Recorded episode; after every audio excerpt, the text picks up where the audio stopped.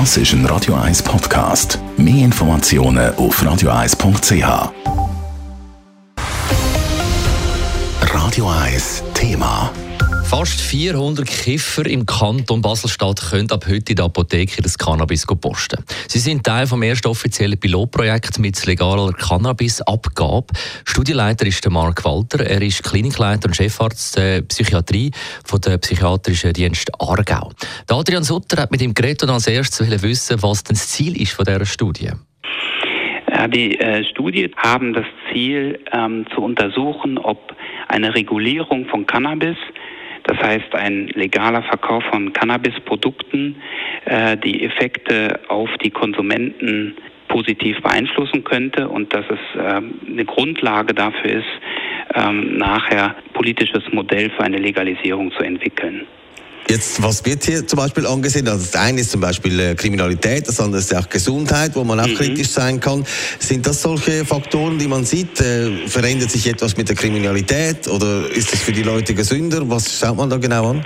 Genau, also Hypothesen wären, ähm, dass wir ähm, äh, schauen, ob der problematische Konsum vom Cannabis äh, sich verändert. Äh, wir wissen ja, dass äh, überhaupt viel Cannabis konsumiert wird. Aber unklar ist zurzeit, ob, wenn es äh, legal wird, der problematische Konsum, also ob Leute, die abhängig werden, äh, ob sich das verändert. Und wir gehen davon aus, dass es eher einen positiven Einfluss hat auf, das, auf diesen problematischen Cannabiskonsum. Es sind ja das doch äh, fast 400 Leute, die da teilnehmen, mehr Männer als Frauen.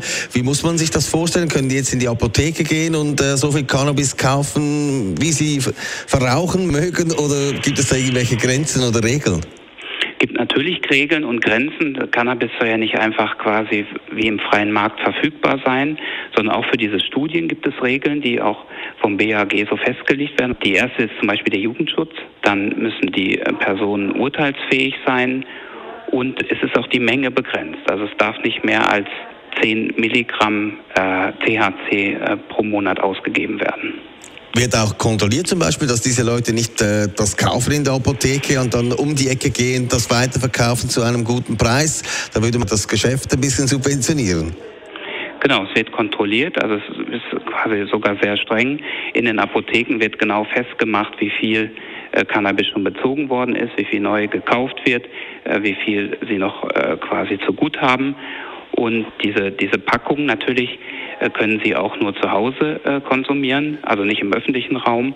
Und es ist tatsächlich so, dass natürlich auch die ganzen Bedingungen gelten, die für jetzt äh, Cannabis auch gelten. Also es darf kein, kein Fahrzeug geführt werden, äh, dürfen es nicht weitergeben. Und wenn die Polizei natürlich die Leute dann auch äh, kontrolliert und anhält und die äh, Packungen zum Beispiel geöffnet sind, dann müssen sie die auch abgeben. So wie der Mark Walter, er ist der Leiter von der ersten Cannabis-Studie in der Schweiz, die seit heute im Kanton Basel-Stadt läuft. Radio 1 Thema. Jederzeit zum Nachlesen als Podcast auf radio1.ch.